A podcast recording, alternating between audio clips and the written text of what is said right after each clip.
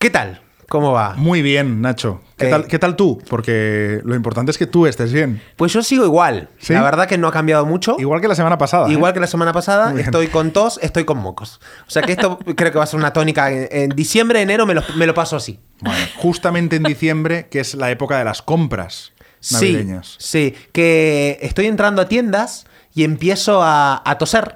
Y la gente me mira raro. Claro, porque- estoy- y, Claro. y claro, piensan, este, este hombre tiene COVID. Este hombre tiene COVID y está a Es- punto de. Sí, e- es, incómodo, ¿eh? Y cuando vengo a Madrid también en el Renfe, peor.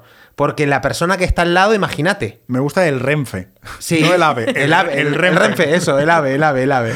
El Renfe. Pues el A veces Renfe. es una niña, un niño y a veces es una y abuela. a veces un abuelo, sí. Que por cierto, por cierto y quiero, quiero un. No hoy, pero quiero un día hablar de un tuit que puse el otro día. Que me he dado cuenta de que la gente de 30, 40 está. No metas o- el tema o si no abuela- Claro, claro, claro. Pues, claro. pues- Pues pues- ya está el pues tema. hablamos de esto, ya está, se acabó, hablamos de esto. Nos da para todo. Hablamos de esto. Venga, ¿Por qué la gente de 30, 40 está eh, o- Nos hemos petado el Sí, tema.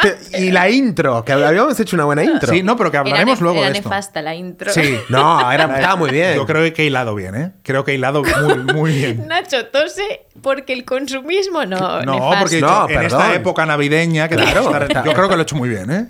Venga, mete el tema que quieras. Vale, ¿por qué la gente de 30, 40 años o es un desfasado que dices ya no te toca y se comporta como si tuviera 20 o son abuelos Yo creo que que. dicen voy es- a la montaña a buscar setas? No, ¿Qué, pero- ¿qué os pasa? Te está yendo a un extremo que no, No. es normal eso, Enrique. No, no pasa en la mayoría de la yo en población. Twitter y en No. Instagram, perdóname, yo en Twitter o en Instagram, yo veo gente que sale, que digo, estás saliendo ya un poco por encima de tus posibilidades, y gente que es en plan, eh, hago ganchillo, luego me voy a la montaña a recoger setas y digo, pero tú que tienes 70 años, Perdón, ¿qué gap de edad es eso? ¿De 30 de a 40? 30 a 40, estoy viéndolo, estoy observándolo en la sociedad. Yo creo una teoría que es porque esa gente. Sí. No, nada. No, te dices. atreves a decirlo. No. Dilo, dilo, dilo. No. Aquí somos valientes, ¿eh? Este programa es un programa valiente. Dilo. Es como manipular a un niño. Sí, me encanta. Mira su cara. No. ¿Qué eres? ¿Un cagado? ¿Cagado yo? No tienes huevos de decirlo. No, eh, No, pero, pero- pero dilo, hombre, dilo y lo debatimos. La, la gente normal, como nosotros. Bueno, Vaya, ya empezamos. vaya. Bueno, has empezado bien. Ya va mal, ya va mal. Has empezado bien. Normal. Primeros capítulos de este podcast. No hay normalidad, todo es aceptable. Ahora ya, la gente normal no es así. Por eso, no sé cómo formularlo. No, mi ¿Cómo va teoría- saliendo nuestra verdadera persona? Sí, exacto. Hombre, eso es una inercia. No, va, dilo. A ver, la gente normal. Bueno, es que. La gente que no tú consideras, no existe, la sé. gente que tú consideras normal, ¿qué? Sí. No, es que no hay teoría. No hay teoría. No hay teoría. Vale, pues nada, fuera. Eh, pero ¿os habéis fijado o no? O sea, que esto pasa. Que hay gente que se comporta como muy... ma- como de aún no te toca parecer que tienes 70 años. Y hay gente que está como en los 20. ¿No, no, ¿no lo veis? Sí, pero no me parece que sea algo mayoritario. Uf, a mí sí. No. Yo todo el mundo lo veo que está como en los extremos. O, No, pero todo el mundo. Hijos. ¿no? ¿Hijos? sí, ¿Cómo hay una tercera vía que es gente que tiene hijos. O sea, a los 30, 40 la gente o tiene hijos Hombre, claro, es que es la edad. o sale a los como si tuviera 20 o se cree que ya tiene 70. O sea, todas las posibilidades. Es que, claro. No, porque podrías... Quiero decir, ¿por qué a los de 30 desmontarle todo el chiringuito. No, ¿por qué a los 30, 40 no podría ser que no tengas hijos, pero salgas, pero salgas moderadamente? Eh, o sea, que hubiera como una, una vía de un tener 30, equilibrio 40. entre las tres patas. Claro, el otro día escuchaba, exacto, un equilibrio.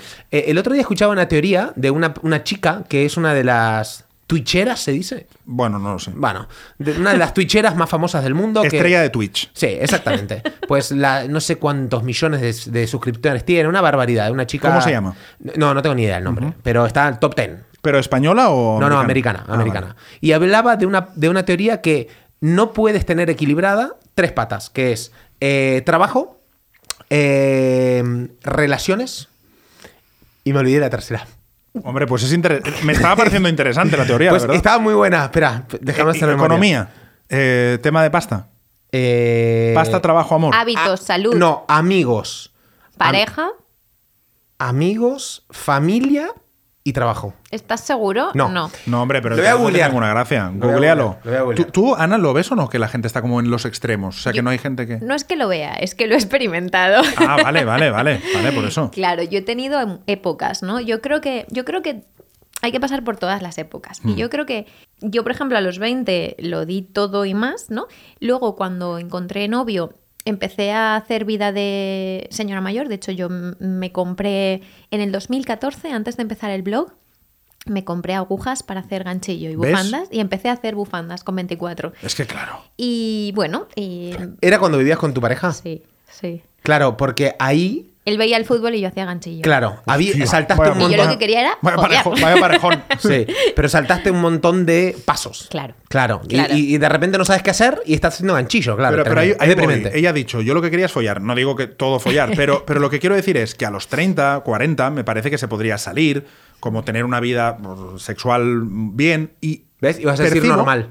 Sí, percibo que la gente está como en o salgo a muerte y me lo tiro todo, o no, no, yo ya... Yo, yo tengo amigos que ya estoy empezando a ir de, no, yo con mi novia una vez al año. Y dices, pero vamos a ver, Ala. que tenemos 30, 40 años. ¿Cómo puede ser que nos hayamos ido a los 60? Ya, o sea, son, son frases de tener 60 años. O gente que, que se va a eso, a la montaña a buscar setas. Y dices, ¿en serio? ¿Te parece mal buscar setas? No, no, me parece muy bien buscar setas, pero me parece un poco aburrido, la verdad.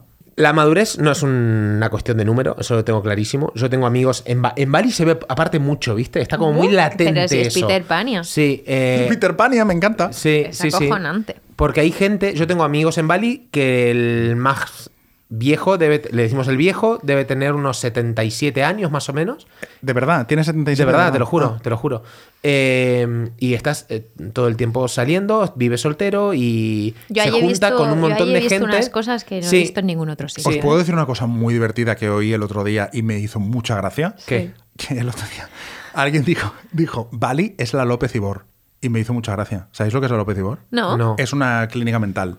Ah. Ah. Como diciendo que la gente que va allí Claro. está... Ah, Hay de todo, es una junglita un poco curiosa, ¿eh? Bueno, es lo que estáis Es una- diciendo vosotros. Sí, es, vosotros. una, Sí. es una burbuja. Sí. Yo- Una burbujita, Es exacto. una sí. burbuja. De hecho, no existe. O sea, parece que no exista. Estás dentro y dices, ¿en serio? El Es otro día, dos amigos en, en Bali me mandaron un, un vídeo, ¿no? Eh, él tiene 35 eh, y el otro, pues casi 40.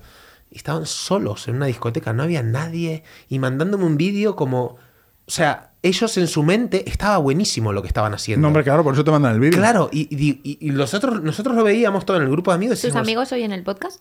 eh, no lo sé, me da igual. Eh, espero que no. Pero es que, no, no, si yo No, les dije, igual, o sea, es muy triste, para mí es muy triste eso. Claro. O sea, se fueron de acá de, de- de España a, a- allá y, y hay uno de ellos que pues está ahí un poco a la deriva, sin, sin ninguna inquietud. Eso es lo que, a mí, te lo juro que es algo que me molesta. De la Pero su gente. inquietud sí que es salir de fiesta. Y él sí que está inquieto por salir y, Ya, y- pero, y beber. Y, pero no crees que falta algo, que está fallando algo sí, ahí, pero- si tu la- inquietud es ponerte en pedo cada noche. A él le falta algo. Sí, claramente. Y él es consciente carencia. de que le falta algo, que eso yo es lo Claro, que creo, ¿no? es ¿Él el es tema. consciente o no? O lo, o- ¿Sabes que es curioso que es consciente, pero duele tanto que no se atreve a meterse? Sí, es que ahí hay mucho así. Sí. Hay mucho así. Sí, sí. Bali es la López Ibor, como, como digo. Es que me hizo mucha gracia esa Yo frase. creo que es una, yo creo que es una experiencia brutal, eh, pero sí que es cierto que yo no conocía a tanta gente. Yo creía que la gente de, de mi barrio, o mi falla, pues yo veía un perfil como así bastante mayor de fiesta y yo decía, hostia, no se centran, ¿no?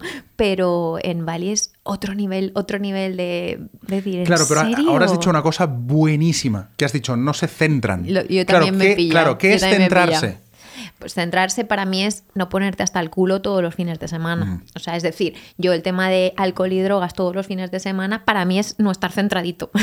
La Claro, pero entonces hay gente que puede ser feliz y tener una vida equilibrada y que de repente cada fin de dice, pues mira, a mí me apetece. Yo de Pues lunes... igual, yo igual sí, ¿no? Eso, eh, por No, eso te decía que igual si ellos están plenos eh, haciendo esto, ¿no? pero entonces, vale, pero entonces... o cogiendo setas. Para, pero entonces... Eh, Depende Ana- de qué tipo de setas. No, También. bueno, sí. Buah, las eh, setas. eh, claro, ojo, claro. yo hice Eh, un viajazo de setas en ¿Sí? Bali. ¿Habéis setado? Pues sí. claro. Ah, yo no. Antes... eh, ah, Buah, perdón. tenemos que hacerlo Eh, juntos. me están interrumpiendo, quería terminar la frase. Sí, Termina, termina, Nacho. Eh, Sí, en- luego- perdón, luego Ana, que es, que es una persona de mi equipo, eh, Ana Crousellas, que edita este podcast, Sí. luego me dice, ¿podéis no cortaros tanto? Porque Gracias, me es, Ana. me es Gracias, imposible Ana. editar. Mm. Gracias, Ana. Te amo. Ya lo sabes que te quiero. Iba a decir que entonces, esto desmonta un poco tu teoría, porque crees que la gente que sale cada fin de semana está descentrada, ¿no? Y se pone hasta el culo. Yo, Sí. si fuera ellos, me sentiría descentrada. Entonces yo creo, yo, desde mi juicio, Sí, sí, sí. que mm, desde mi perspectiva yo no sé si están muy centrados. Claro. No lo sé. Yo- si, si encuentran el equilibrio en sus vidas, Claro, no lo sé, igual pero sí. entonces, ¿se puede encontrar el equilibrio poniéndote hasta el culo cada sábado o no?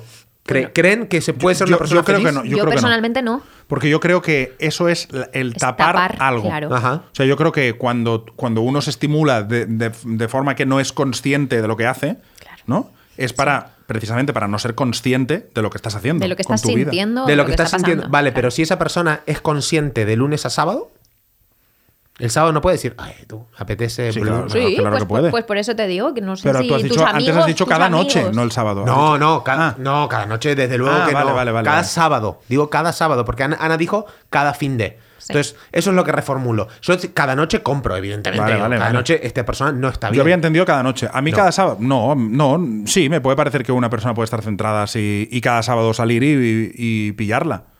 Lo que pasa es que no es sano, ¿no? Es que por eso, No es claro, sano. claro, para mí no es sano. Entonces, ¿qué pasa? Que yo como relaciono lo que no es sano con el descentramiento, Claro, pero ahí entonces yo diría, "Uf, yo como un hablo- montón de azúcar y tampoco es sano. Entonces estoy descentrado por comer Nutella. Es que claro. No, es que no te hablo de estar descentrado. O sea, eh, los efectos del alcohol y de las drogas, bueno, en general en España, ¿sabéis? La coca, que está súper normalizado, no es, la No, no, no. es el azúcar, es otro... otro Totalmente, dímelo a mí que no lo he probado. Quiero decir, yo no he probado la, Mm. la droga y casi no bebo alcohol, pero, pero que no me parece que el que lo haga esté descentrado. Si tú tienes una vida plena y que te gusta de lunes a viernes y el sábado te gusta pillarla, pues yo qué sé. Ya, Pues si por eso bien. le decía no es sano, que, pero que igual sus amigos están tan contentos y Claro. tan plenos, ¿no? Sí, Porque, como sí, dicho, sí. yo no sé cómo estarán. Bueno, yo, desde mi perspectiva, no estaría centrada. Claro. Pero si la gente está centrada, pillándose la mona y poniéndose hasta el culo y yéndose after los fines de semana, pues eh, bienvenido sea para ellos, Claro. ¿no? O sea, cada uno que elija. Sí, hace, hace 10 años en Bali te vendían los mushrooms en los bares. En mushroom shake, digamos, y te lo hacías de banana y te metían el hongo. ¿En serio? Te lo juro. Era legal y tenías un- un- una carta de diferentes mushrooms. Pero eso es peligroso, ¿no? Eso es muy peligroso. Porque a mí me han dicho que tú tienes que estar con gente de confianza, que, que puedes tener un mal viaje, o sea, Sí. que tienes Sí. que saber un poco, no, Sí. no puedes estar en Bali y tomarte un batido. Se utilizan mucho eh, a nivel incluso terapéutico, ¿eh? Para abrir el tema de, Ya, ya, de ya, la ya. conciencia, Sí, pero ahí está controlado, Pero claro, claro. Control, eso te digo, controlado. Pero yo he conocido gente que se ha ido y no ha vuelto. ¿eh? O sea, ¿Sí? que se quedó en, como en otra e- esfera, en otra dimensión, te lo prometo. ¿En serio? ¿Por una vez? Te lo, sí, porque se pasó. ¿Estaba, estaba controlado el viaje? No, no, Ah, no, que- por eso. Wow. Igual Por que la ayahuasca, todas estas Claro. cosas psicotrópicos, ¿no? Que abren la conciencia, pero. ¿Qué mundo ojo, esto de la ayahuasca y A todo mí me da mucho respeto la ayahuasca. Ojo, ¿eh? Eh, ahí en Bali había diferentes mushrooms que tenían una dosis de extra de risa, este para los colores, este para... Y Qué era maravilla. así, ¿no? Y yo consumí de esto bastante. Me iba al de, a los bares y tenía un amigo, que, un argentino, que tenía un bar eh, en Cuta y nos pedíamos un... Y aparte, claro, lo, mezcla- lo mezclábamos con banana, vodka y mushroom. Ah, Imagínense. muy bien, maravilloso. Era- sí, claro. Era tremendo, era tremendo. ¿Cuál es el mejor viaje, el más divertido que has hecho? Bueno, ataque de risa. El, el- el estar, estar mano a mano con Rodri, con mi amigo, que sigue viviendo en Bali, solos en el bar y no poder parar de, de reír. Es pero, que- pero tocando todo, ¿eh? O sea, estábamos, no- nos tocábamos a un vaso, un corcho, me acuerdo, corcho. Y llorar, llorar de la risa. De repente ves que todo se mueve, claro, fantástico. ¿Qué me pasó una vez? Eso lo hicimos como, no sé, siete, ocho veces. La novena, décima vez, nos tomamos uno también de la risa y me voy a una discoteca. Y ahí la empecé a pasar mal, porque me sentía muy perseguido. De repente... Paranoia. Sí, paranoia total. De repente la música es, está fortísima, te molesta todo, te sentís súper observado, todos te están mirando, todos te están juzgando en tu cabeza, las luces era como que te penetraban y, y- y te molestaba. Y agarré y me fui. Y me empezaron a perseguir tres travestis en una moto. Y me, me agarró miedo. Porque yo no sabía, no sabía qué hacer. Bueno, aceleré, me fui hasta mi casa, me perseguían. O sea, me cosas. en ese estado. Yo con- conduje, exactamente. de- eh, y, y no poco. Llego a mi casa, eh, dejo la moto afuera, pum, cierro la puerta. Pensé que los, estos me querían robar, no sé qué. Entro y yo veía, eh, bueno, la tele, que tenía una tele que hacía y se achicaba. Y después blum, volvía a su tamaño. Y todo se me empezaba a girar y ahí tuve que llamar a un amigo y hacer una videollamada, la comida no me entraba, eh, un mal viaje. Y eso me, dio, me, generó, me, me generó mal cuerpo. Y a partir de ahí dije, nunca más. Yo son de las setas que es, claro, en teoría es natural, ¿no? No es como meterte cualquier cosa. No lo he hecho, pero por miedo a un mal viaje. Es Sí. decir, hostia, es que si tienes un mal viaje, uff. Yo, para mí fue espectacular. ¿Sí? ¿Qué- ¿Cómo fue? Me encanta que la gente me cuente sus viajes de... me encanta. De setas. Sí, es que me encanta, porque tengo un amigo que Así- también me lo contó y todos me lo han contado como... Aparte que pierdes la noción del tiempo. De Sí, todo. claro, Que eso claro. me parece brutal. De todo. O sea, que él tenía la sensación de que se había puesto en una pared como a rascar, en plan un minuto, como de, uy, ¿qué es esto? Y rascó la pared. Y después le dijeron, te estuviste dos horas Sí, claro. rascando. Sí. Y claro, eso me parece espectacularmente Sí, sí, sí. divertido. Aparte, el, el tacto, a mí lo, es lo que me sorprende. Y cambian las cosas. Nosotros estábamos en Gili Island. ¿Fuiste a la Gili? No. Vale, son unas islitas al norte de Lombok, la, la isla que queda a la derecha de Bali. Y, y veíamos Lombok y de repente la isla se transformó en un dinosaurio. Pero claro, vos no lo podés creer ahora, pero es que lo ves y es un dinosaurio real. Que Y eso la- también quiere decir que la realidad no existe. A la que puedes manipular el cerebro, ves otra cosa. Con lo cual no está. es- Pero es, Enric em, es un dinosaurio de verdad, no es que de repente, ay no, no, no, lo estás viendo y te agarra miedo. Y yo sentía como un reloj. O sea, lo veía el dinosaurio, pasaban unos segundos, era consciente de que estaba drogado y después pasaban los otros segundos y estaba bien. Y se activaba el reloj y volvía a ver el dinosaurio y era una rueda de nunca acabar. Y eso es lo que te generaba estrés. Decís, ¿cuándo voy a estar consciente perfectamente sabiendo que estoy bien? Que no hay un dinosaurio, que es una montaña. Claro, claro. ¿Cómo fue tu viaje? Eh, para mí fue como lo más parecido a la meditación, cuando mm, no sé si os he hablado que a mí lo que más me gusta es la postura de observadora, ¿no? Que es lo que practico en la meditación y me gusta mucho la disociación.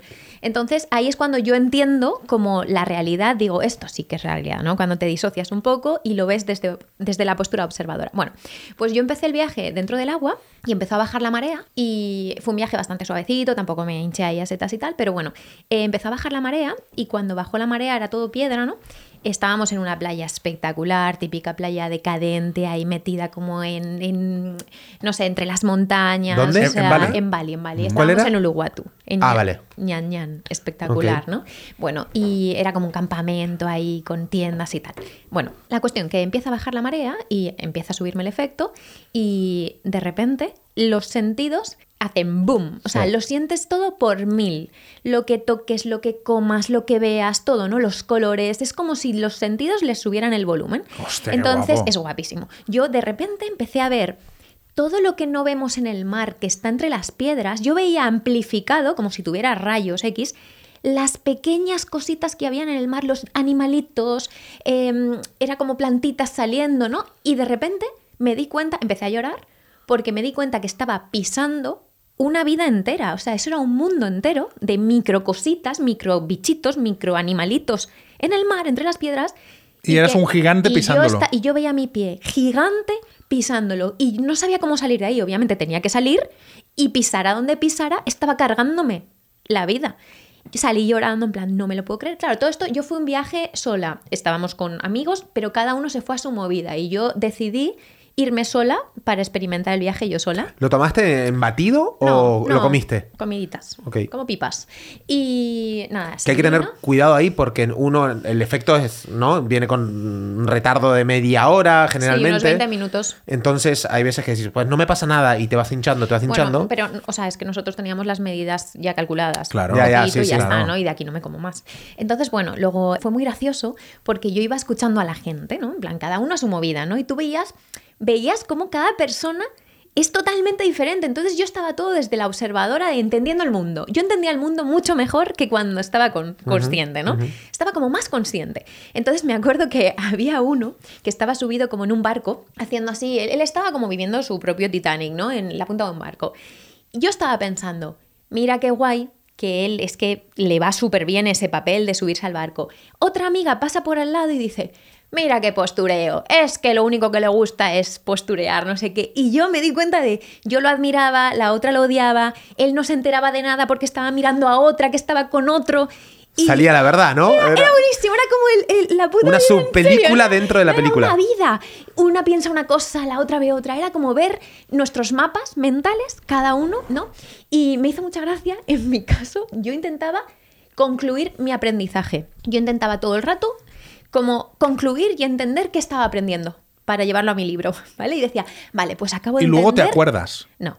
Luego, no, sí, a ver, se utiliza mucho para la creatividad igual, ¿eh? Estos viajes, Ya, ya, conozco me a muchos imagino. escritores. Yo mm, luego no me acordé porque no lo escribí, una pena. Claro, tenés Pero- que escribirlo en el momento, porque Claro. después se te pasan. Son detalles. Claro, eh, es como un sueño, ¿no? Que después se sí, te es un sueño lúcido. Sí, tienes un montón de ideas. A ver, pero es un sueño, ¿no? Es que ves las cosas con una claridad, tienes reflexiones con una claridad que es impresionante. Y entonces yo empezaba como a intentar controlarlo todo. Qué raro. controlar los aprendizajes. Yo decía, ah, pues claro, esto acaba aquí y he aprendido esto. Y de repente todo cambiaba y no, era otra cosa, ¿no? Y me hacía mucha gracia porque me veía a mí misma intentando controlarme y yo me veía desde fuera. Fue para mí espectacular, los ataques de risa espectacular, luego me dieron otra bolsa y empecé con las setas, soy rica, fíjate, puedes ser rica, me las tiraba encima. Porque valían 50 céntimos, entonces yo empecé, era como si fuera dinero, ¿no? Y yo decía, mira, ¿queréis ser ricos? Pues si las setas, si vosotros pensarais que las setas es dinero, ¿no? Es decir, si le dierais el mismo valor a una seta que se lo damos al dinero, pues ahora mismo seríamos ricos, ¿no? Y bueno, hay como mil millones de reflexiones. Fue para mí Solo fue- espectacular. ¿Y no has vuelto a hacerlo? No, no, no, porque desde que me fui, de hecho en Bali solo lo hice, mentira, una vez así mini, que no tal, y luego este Y luego viajazo, esta. que el atardecer fue, claro, imagínate un atardecer en Bali a 180, empezó ahí la cosa naranja, roja, morada, o sea, aquello fue como, no me lo creo, no me lo creo. Para mí fue una experiencia espectacular y me di cuenta de muchas cosas del ser humano. Lo vi como, a ver, es una posición como de Dios, ¿sabes? Te separas mucho y, y es como, yo lo llamo posición creador. Ves todo con los sentidos a full y sin juzgar, ¿no? Simplemente observas. Qué guapo. Es espectacular, es guapísimo. No es que estemos haciendo apología de nada. ¿eh? Claro. No, no, claro, claro. Porque Claro. es una pasada, es lo mejor que he hecho. No, hombre, pero. pero a, mí me- a bueno, mí personalmente me gustó. También es verdad que he visto No, no, amigos claro, que han tenido viajes, malos viajes y de todo, claro. horribles, ¿no? Sí. Claro. Pero bueno, eh, Es muy peligroso, ¿eh? todo eso, ¿a qué venía? Porque has dicho que hay gente que con, que con 30 años va a coger setas. Sí, hombre, ya, ya, claro. Evidentemente no me refería a este tipo de, de setas, ¿eh? Mm. Si no, sería un poco más divertido, claro. Bueno, no sé, no sé si. O sea, yo lo vi claro, pero a lo mejor es una visión mía, ¿eh? Pero yo creo que la gente está muy en la posición de. Lo veo mucho en Twitter de, no, a mí ya no me gusta salir, yo mantita y Netflix, no sé qué, con 30 años, que dices, hombre, no salir nunca. tampoco, Claro, pero ¿no? creo que estás hablando del submundo Twitter, ¿no? Porque míralo No, en tu alrededor. Claro, pero en tu alrededor, en tus relaciones, sucede eso. Es que en mis relaciones no. Y por ahí, por cuatro tweets que vemos o cositas en Instagram, nos podemos hacer una idea generalizada que no es. Yo veo mucha gente que intenta estirar los 20 y mucha gente que se ha ido a los 50. Sí, sí lo veo, sí. Sí. Sí lo veo a mi alrededor, sí. ¿No creéis que el ser humano tiende un poquito a polarizarse para encontrar el centro? Sí, Sí, sí. Sí, es necesario para mí. ¿No? Sí. Es como el péndulo, ¿no? En plan, Sí. vale, a los 20 revientas y luego de repente tienes 30 y te vas al otro puesto hasta que de repente empiezas a encontrar el centro. Claro, por eso creo que a los 40, 45 hay mucha gente que está en el centro. Y entonces es cuando está- haces una vida realmente plena. ¿Cuándo creéis que maduramos? Para mí no, hay una- no, no es cuestión de edad. ¿Y, y qué crees que tiene que pasar para sentir que has madurado? O ¿Pero sea, qué es ¿cuándo- madurar? Pues ahí voy, ahí voy, venga. Melón de madurar después de unos viajes de setas. Claro, es que madurar... eh, Madurar es vivir más equilibrado también, ¿no? Pero eso es madurar. Para mí sí. ¿Qué creéis que es puede ser. madurar? Para mí es vivir más equilibrado, que, que vos te sientas mejor, que no te vayas a un polo. Eso para mí es madurar. La fruta madura, se dice que algo cuando está maduro es que ya se puede comer, ¿no? Mm. Que ya está la cosecha para recoger. Vamos a Sí. la- al, al- Y más al cerca de estar significado, podrido. Claro, es verdad. Bueno, el madurar es como el punto en el que ya puedes recoger la cosecha. Entonces, esto en la metáfora de la vida sería como el punto en el que puedes recoger tu cosecha de. ¿De qué? No sé, de todo lo que fuiste, de las, todas las semillitas que fuiste plantando en tu vida, ¿no? Eh, imagino. No lo sé. Para mí madurar es eso, es, es- es tener un equilibrio. Cu- Cuando tenés diferentes patas o, o que son importantes para vos, que están equilibradas. Ejemplo, si para mí es importante la familia, el dinero, el, el trabajo, mi hijo, etcétera. Cuando hay un equilibrio, creo que, que viene la madurez. ¿Cuándo maduraste tú? Yo hace muy poco. ¿Hace cuánto y cómo? Y, o sea, Em. ¿qué evento de tu vida, luego vas tú, Enrique? Sí, sí. ¿Qué evento de tu vida eh, para ti o qué etapa marcó la madurez y por qué? Es que me encantaría saberlo. Para mí, eh, el hecho de irme a Costa Rica hace cinco años, eso fue un, un cambio muy importante cuando me voy con Ani para allá, con mi pareja, y nos tenemos que hacer cargo de todo. Vivir fuera es una experiencia brutal, donde te empezás a espabilar una barbaridad, donde te vuelves muy creativo también, donde tuve mi primera empresa, eh, que a día de hoy la tengo, todavía se mantiene. Entonces ahí fue un grado de madurez importante, de pasar de no tener nada materialmente a, a, que nos vaya muy bien económicamente también. Eso fue un gran, un gran paso y que me unió mucho con la pareja. Y otro gran salto de madurez fue al venir a Barcelona, al decir, vale, ya sé perfectamente a lo que, a lo que me quiero dedicar y voy a empezar a, a plantar estas semillitas. ¿no? Y yo creo que a día de hoy también se van saliendo los frutos. O sea que me siento en un punto también siendo padre. Eso es, te iba a decir, digo, si no dices a Bruno me muero, ¿no? No, sí, claro. Siendo padre, eh, te agarra. Eso, eso claro. es un clic muy grande, obviamente. Yo por eso me siento equilibrado, me siento que he madurado mucho. Lo veo alrededor, me comparo con también, según qué amigos, que los veo todavía en, en Bali y digo, hostia, no entiendo, qué, qué, qué, heavy, ¿no? Que no tengan, no sé, un poco de, más de equilibrio, pero también, claro, respeto y, claro. y, y entiendo que es su vida y que por ahí les hace felices. Maravilloso. ¿Y tú, Enrique? Yo es que creo que no he madurado aún. Yo creo que no he madurado ¿Qué aún. te falta para madurar? Yo, porque siento, y sobre, lo siento sobre todo en, el, en, los últimos dos años, siento que estoy aprendiendo muchas cosas. Entonces, mmm, hay muchas cosas que creía que eran de una forma y que viviéndolas, por ejemplo, pues tener una empresa que antes decías tú tal, pues es verdad que te hace madurar en muchas cosas, ¿no? En tener gente a tu cargo, en tal, o sea, te hace madurar y te hace ver las cosas de otra forma, pero siento que lo estoy aprendiendo. No siento, no, no me veo como de ya lo hice y lo veo. No, creo que estoy ahora en ello. Estoy en pleno huracán de claro. maduración. Pero, mismo. pero yo creo que. Sí. huracán de maduración. Huracán de maduración. Pero yo creo que. A marchas forzadas. Esto madurando. siempre es así, Enrique. Al, al, final, cuando es. Ah, he madurado. Claro. No sé si existe el momento que has sí, madurado. Sí, pero que tú, tú has sabido ver puntos donde Costa Rica sí. tal. Yo creo que es ahora. O sea, que si de aquí a un año me preguntaras, te diría.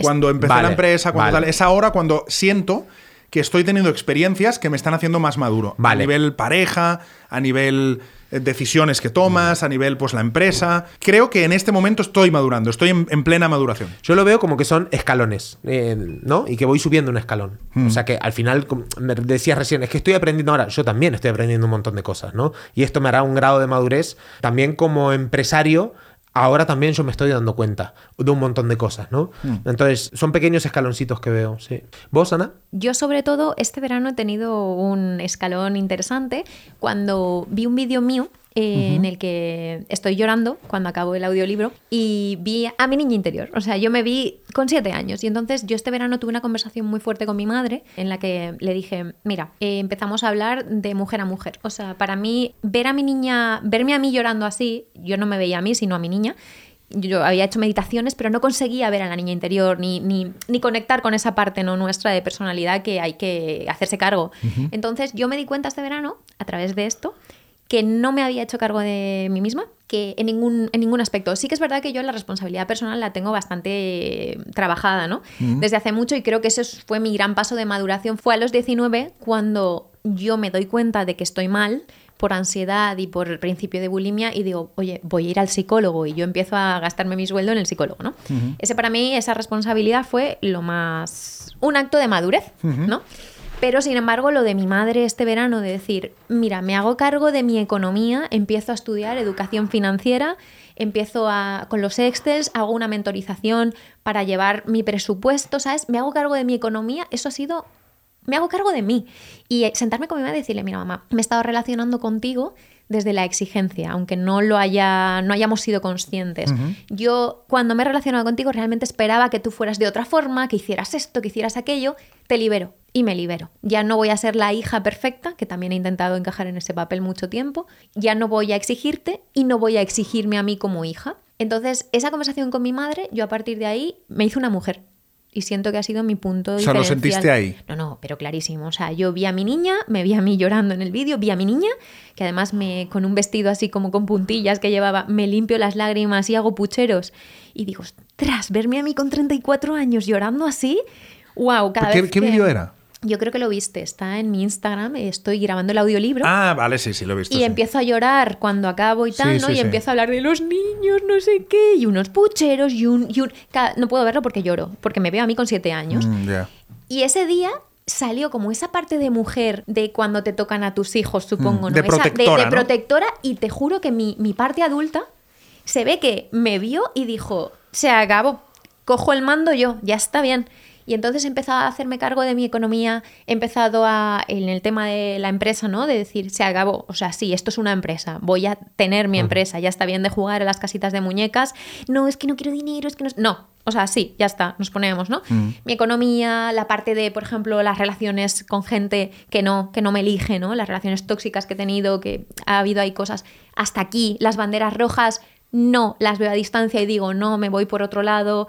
Básicamente es una elección me estoy eligiendo a mí misma Mm. y he dejado de esperar sobre todo de mi madre, que no me había dado cuenta que estaba esperando que ella pues fuera... Estaba siendo una niña aún. Bueno, lo que, lo que se dice, o sea, es, es un, es un dicho, pero, pero creo que es muy real lo de matar al padre, ¿no? Absoluto. O matar a la madre. Es que realmente hay un punto en el que tienes que matarlos. Sí. Evidentemente. Sí, sí, sí, metafóricamente. Metafóricamente, pero cuando te ves en primera línea, cuando ya dices, yo ya me hago responsable de mí, ya estoy yo en primera línea, ya no cuento con ellos, hostia, es muy importante ese momento, Sí, ¿eh? sí. Y ese momento sí que ya lo he vivido. Sí. De decir, no, ahora ya estoy yo. Incluso ya me hago cargo de ellos en algunas cosas.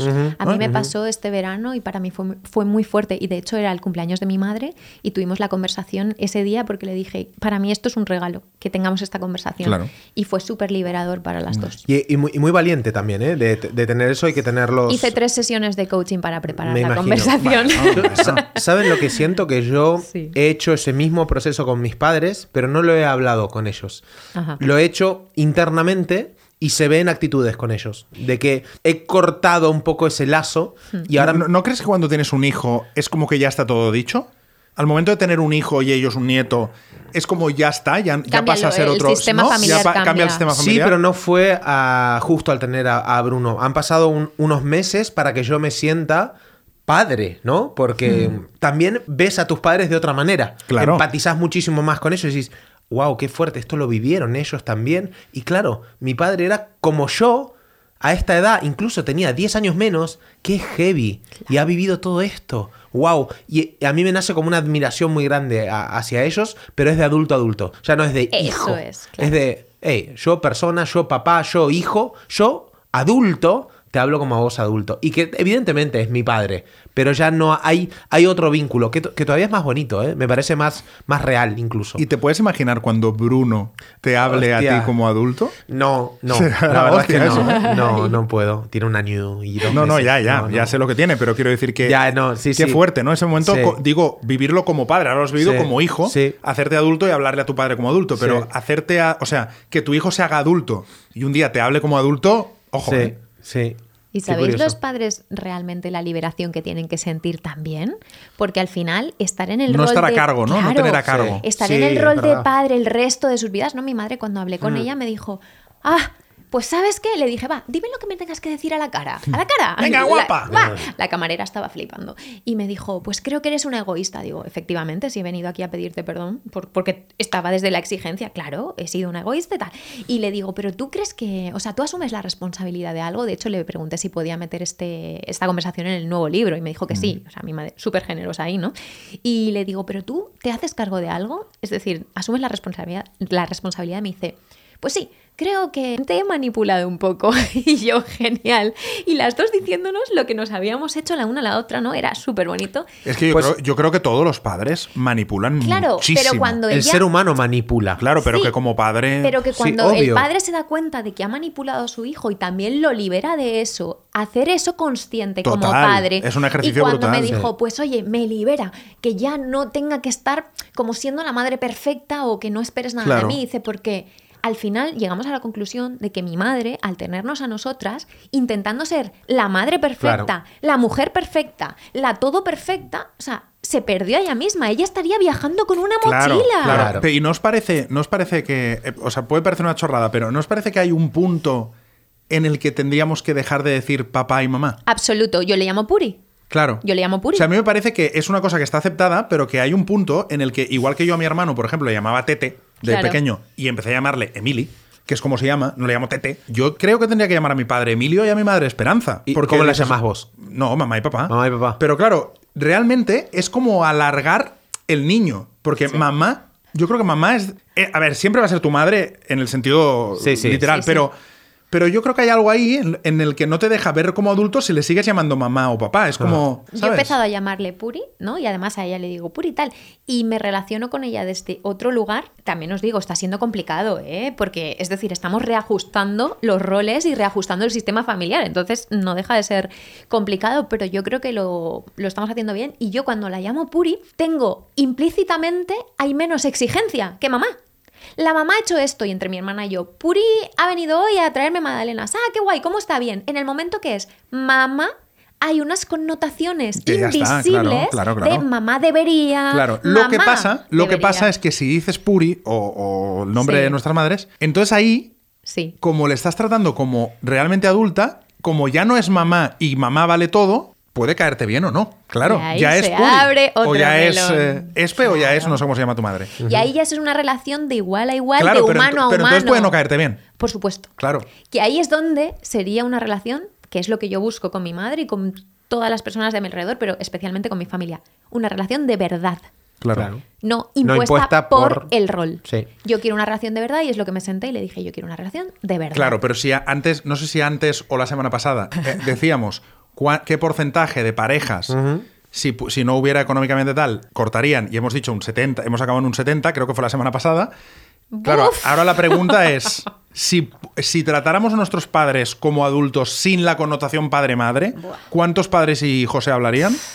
O sea, Ojo, eh. te hablaría de un 70% igual. Ojo, y con O sea que mira, mira la de cosas que, que O sea, hacemos. es una farsa. hacer- Claro, mira la Claro. farsa en la que Estamos. Claro. en un circo. Claro, mira el circo en el que vivimos. A ver, ¿eh? eso es lo que yo le decía. Digo, no quiero que esto sea un circo. No quiero que un domingo por la tarde yo me quiera ir a mi casa y te diga, no, es que tengo que trabajar. No quiero hacer eso. Claro. Quiero decirte con total naturalidad, mira, no me apetece estar más aquí. Hoy simplemente no hay café. Me voy a trabajar. Claro, pe- pero eso, es, y- pero eso me parece suave. Pero tú imagínate Claro, decirle a tu madre, claro. me caes mal. Claro. No, claro. Si no fueras mi padre, padre. no Claro. estaría contigo compartiendo un café. Correcto. ¿Sabéis la sí. cantidad? No te Mira, soporto. Yo Claro. ah, amo eh, la plataforma de Malas Madres. Me parece brutal. Laura Baena. Laurita. Vale. Yo creo que también debería de haber una plataforma de malos hijos. Me parece una idea brutal. ¿Qué pasa? La diferencia, ¿por qué no hay malos hijos? Porque los buenos niños no tienen redes y como son bebés no se enteran de lo que las madres dicen y hacen las bromas. Por eso están ahí en Instagram, pues que me parece súper necesario ¿eh? que, que se haga Sí, esa sí, plataforma. Ahora bien, ¿cómo nosotros vamos a hacer una plataforma de malos hijos, ¿no? Los que nos consideramos Porque nos malos leería hijos, nuestra porque madre. nos leería nuestra madre. Entonces vuelve a ser una mentira. O sea, Sí. malos hijos aquí que levanten la mano. Por favor, un montón, Sí, un montón. Y más con las normas cristianas de los buenos hijos. No, no, claro, claro. Que claro, volvemos otra vez al condicionamiento de qué es ser un buen hijo, ¿no? ¿no? y que hay una parte de culpa por lo que decía Por Nacho supuesto, antes, por porque dices, eres consciente de todo lo que han hecho por ti, Claro. y aunque ahora como adulto te caigan bien o te caigan mejor o te caigan peor, piensas, ya, pero es que me han cuidado y me han mantenido durante 30 años, Claro. o 20 o lo que sea, y, y entonces hay un punto ahí en el que dices, bueno, solo por eso ya les tengo que estar agradecido toda la vida. Sí. Pero, como adulto cosa- puede que no te caiga Claro, bien. agradecido es una cosa, pero yo mi pregunta aquí es, tú estás agradecido a tus padres, ¿vale? Yo hablo también mu- con mucha gente de esto en privado, que me cuentan cosas y claro. claro, sí, sí. Entonces, tú estás agradecido, pero ¿qué hacemos si te haces adulta y la relación con tu madre o con tu padre no, no, no te gusta? O sea, imagínate lo que tú dices, ¿no? No te cae bien. ¿Finges por el agradecimiento o se lo agradeces y lo liberas y te liberas? ¿Quién es mejor que este? O sea, ¿quién tiene que estar Claro. bien? ¿Tú o él? Pero ¿O finges o es claro, pero? ¿sabes qué pasa? ¿Sabes qué pasa? Que el padre nunca le vas a caer mal. O sea, como hijo nunca le vas a caer mal a tu padre Eso, o a tu me- madre. no, mentira, ¿Cómo? eso es ¿Tú mentira. ¿Creéis que, Estoy- el- que te- tu hijo te puede caer mal? Sí, Estoy claro. convencida Ah, no de sé. que habrá padres que desearán que sus hijos no sean sus hijos por Ah, todo. bueno, o sea, no lo sé. sí. No sé si no, sé, Yo no sean sus hijos. no lo sé, Yo, ¿eh? yo no O sea, sé eso, no me animo a afirmarlo, hijos, pero sino- que le, que le pueden caer mal, estoy convencido. Pero no, de ahí a, a no deseo que seas mi hijo. Hostia, pero en una parte de adolescencia tal, vale, pero ¿tú crees que realmente hay alguien que diga yo no querría ver más a mi hijo? Hostia, Sí, no- me cuesta, sí, me cuesta. no, es que pero puede ser, puede ser, puede conozco, ser. Conozco algunos casos de cosas muy fuertes que esas personas se. Sí, por ahí cuando hay, o cuando sea, hay un choque de valores muy grandes. Sí, sí, pero ¿no? yo he visto justamente Sí. cosas muy fuertes y decir, ya, pero es que es mi hijo. Ya, y dices, ya, ya, sí, también. Pues yo he visto gente que, que una vez ha trabajado la culpa de es que es mi hijo, cuando realmente ha puesto su persona por delante Claro. y su salud Ha emocional. dicho, "Es mi hijo, pero no "Es me que conviene". yo, efectivamente, Claro. yo ojalá no me hubiera cruzado con esta alma o esta vida, ¿no? Entonces, ojo, es duro eso, ¿eh? ojo, ojo, Sí. ojo. Es duro. Antes de irnos, me gustaría decir que hay una cosa que pasa en España que es que nos emancipamos muy tarde. Acá, arriba de los treinta y pico, seguimos viviendo con papá y mamá. ¿no? Totalmente. Y eh, me di cuenta que todavía hay veces que voy a casa de mis padres y mi padre me exige cosas. Ahora ya no tanto. Se mete en el rol, ¿no? Sí, de como si yo viviera ahí. Sí. Tipo, ¿me vas a cortar el jardín? Pero, pero ¿cómo? ¿Pero ¿Por qué? ¿Por ¿No? qué tengo que Soy un señor que viene a tu casa. ahora, ¿no? Exactamente. a, a tu amigo no le pides que, que corte el jardín, Claro, ¿verdad? sí, ¿Por qué sí. yo tengo que cortarte el césped del jardín? Sí, a mí mi madre me lo hace en cosas que yo hacía de adolescente, Claro. hace 20 años, ¿no? Que a lo mejor me dice, a lo mejor me dice, yo qué sé, ¿te gusta este jersey? Y le digo, no, la verdad es que no me gusta. Claro, como me gusta a mí. Y digo, pero esto, esto ya, esto ya está pasadísimo, ¿no? Lo de que para cu- cuando te gusta a ti no me gusta a mí y tal, eso es con 15, ¿no? Sí, Y sí. entonces- pero ella sigue pensando que lo hago por eso. Claro, Y es como, claro. no, no, yo ya tengo mis gustos y este no. Ya he pasado coincide". esa época, mamá, Claro, de- ya tan pasó, ¿no? Es como, sí. no, no, ¿de verdad crees que...? Entonces es gracioso porque se meten en roles a veces Sí, sí, que ya es pasó como- hace dos décadas. Sí, que dices, "Oh, ya estaría, Eh, sí. ya está superado. Exactamente. Sí, sí, los padres. En fin, pues nada, oye, que Nada. acabamos ahora sí el capítulo. Ya has contado todo lo que querías contar. Correcto. Pues ya está, acabamos el capítulo. eh, gracias a los dos. Eh, parece que sea yo el presentador. ¿Por qué digo gracias a los dos? Sí, es bueno, que- pues eh, despediros vosotros. Bueno, Bueno, chao. un placer, ¿no? Me encanta, que sepáis que me encanta grabar con vosotros y que creo que este podcast va a llegar muy alto y que espero patrocinadores. Y que por favor que alguien lo pague. Por favor, que alguien lo pague, Por que favor. me cuestan los billetes. Hala, hasta la semana que viene. Chao, chao. No tiene nombre. Una conversación entre Ana Albiol, Nacho Mullenberg y Enrique Sánchez. Un podcast producido por 729.